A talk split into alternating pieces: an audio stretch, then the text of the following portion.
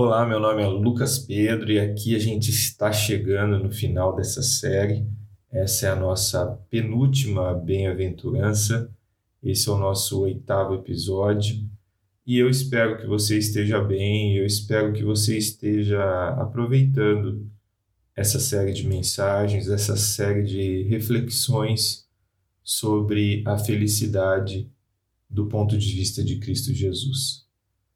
Hoje nós vamos falar sobre a bem-aventurança, que na nossa linguagem atual diz o seguinte: Felizes os que promovem a paz, pois serão chamados filhos de Deus.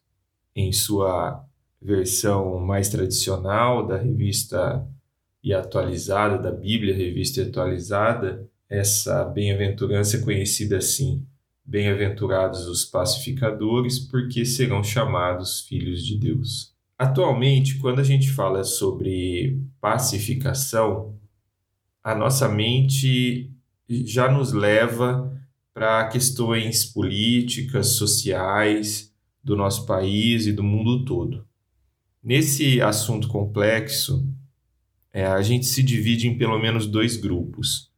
De um lado, aqueles que defendem a pacificação e de outro aqueles que consideram isso uma complacência, uma leniência com o mal. O assunto ele acaba se tornando assim politizado e leva à discórdia e à divisão. Só que assim, a gente erra feio quando a gente pensa que é sobre isso que Cristo está falando nessa bem-aventurança.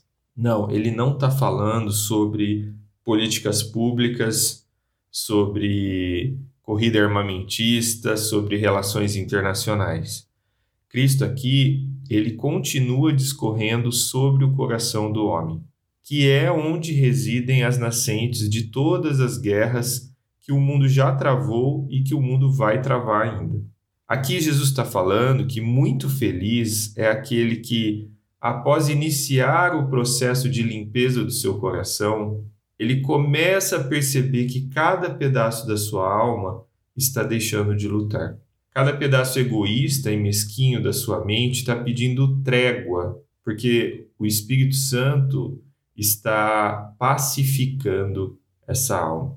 O autor Martin Lloyd Jones ele reserva dois versos bíblicos sobre este tema que resume bem assim essa essa discussão.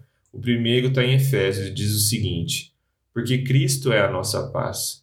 De dois povos ele fez um só, e na sua carne derrubou a parede de separação que estava no meio, a inimizade. Cristo aboliu a lei dos mandamentos na forma de ordenanças para que dos dois criasse em si mesmo uma nova humanidade, fazendo a paz. É exatamente desta pacificação que o, Cristo, o, que o cristão participa a pacificação que ela começa no coração e a partir dessa pacificação no coração ela se estende para ações, para medidas externas de promoção da paz.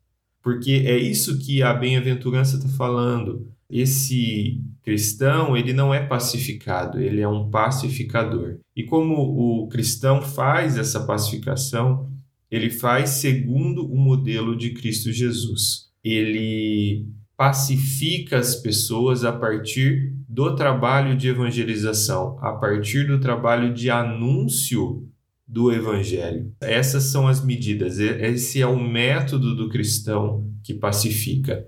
Ele anuncia ao mundo aquele que veio trazer paz para todos os corações. O próximo texto que o Martin Lloyd Jones reserva é um texto maravilhoso que está em Filipenses, que diz o seguinte: Jesus Cristo não considerou o ser igual a Deus como algo que ele deveria se, se apegar.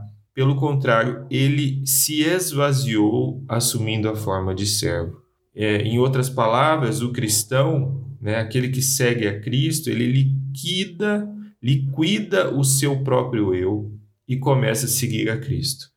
Então, ele encontra paz e ele passa a trabalhar para que todos à sua volta também desfrutem dessa paz. Esse cristão será chamado filho de Deus. Esse cristão será considerado um filho de Deus por conta desse resultado do processo de vida dele nos caminhos de Jesus Cristo. Ele reconheceu lá atrás a sua pobreza de espírito, ele lamentou por isso, ele viveu essas beatitudes interiores e agora ele está colhendo os frutos, agora ele está mostrando os resultados daquela consciência interior que ele tem, e um dos resultados é que ele começa a compartilhar do Evangelho de Cristo, ele começa a levar paz aos corações das pessoas comunicando o Evangelho de Cristo, reconciliando as pessoas com Cristo Jesus. Como essa pessoa é feliz? Essa pessoa é feliz porque ela faz aquilo que o homem deveria estar fazendo, se relacionando com Deus e trazendo novas pessoas para se relacionar com Deus. Essa pessoa, esse cristão, é feliz porque nisso ela encontra a sua razão de viver, e nisso ela encontra a sua identidade, o que ela é. Ela é uma filha de Deus. Que a gente possa chegar nesse ponto do processo de transformação com Cristo Jesus. Transformai-vos.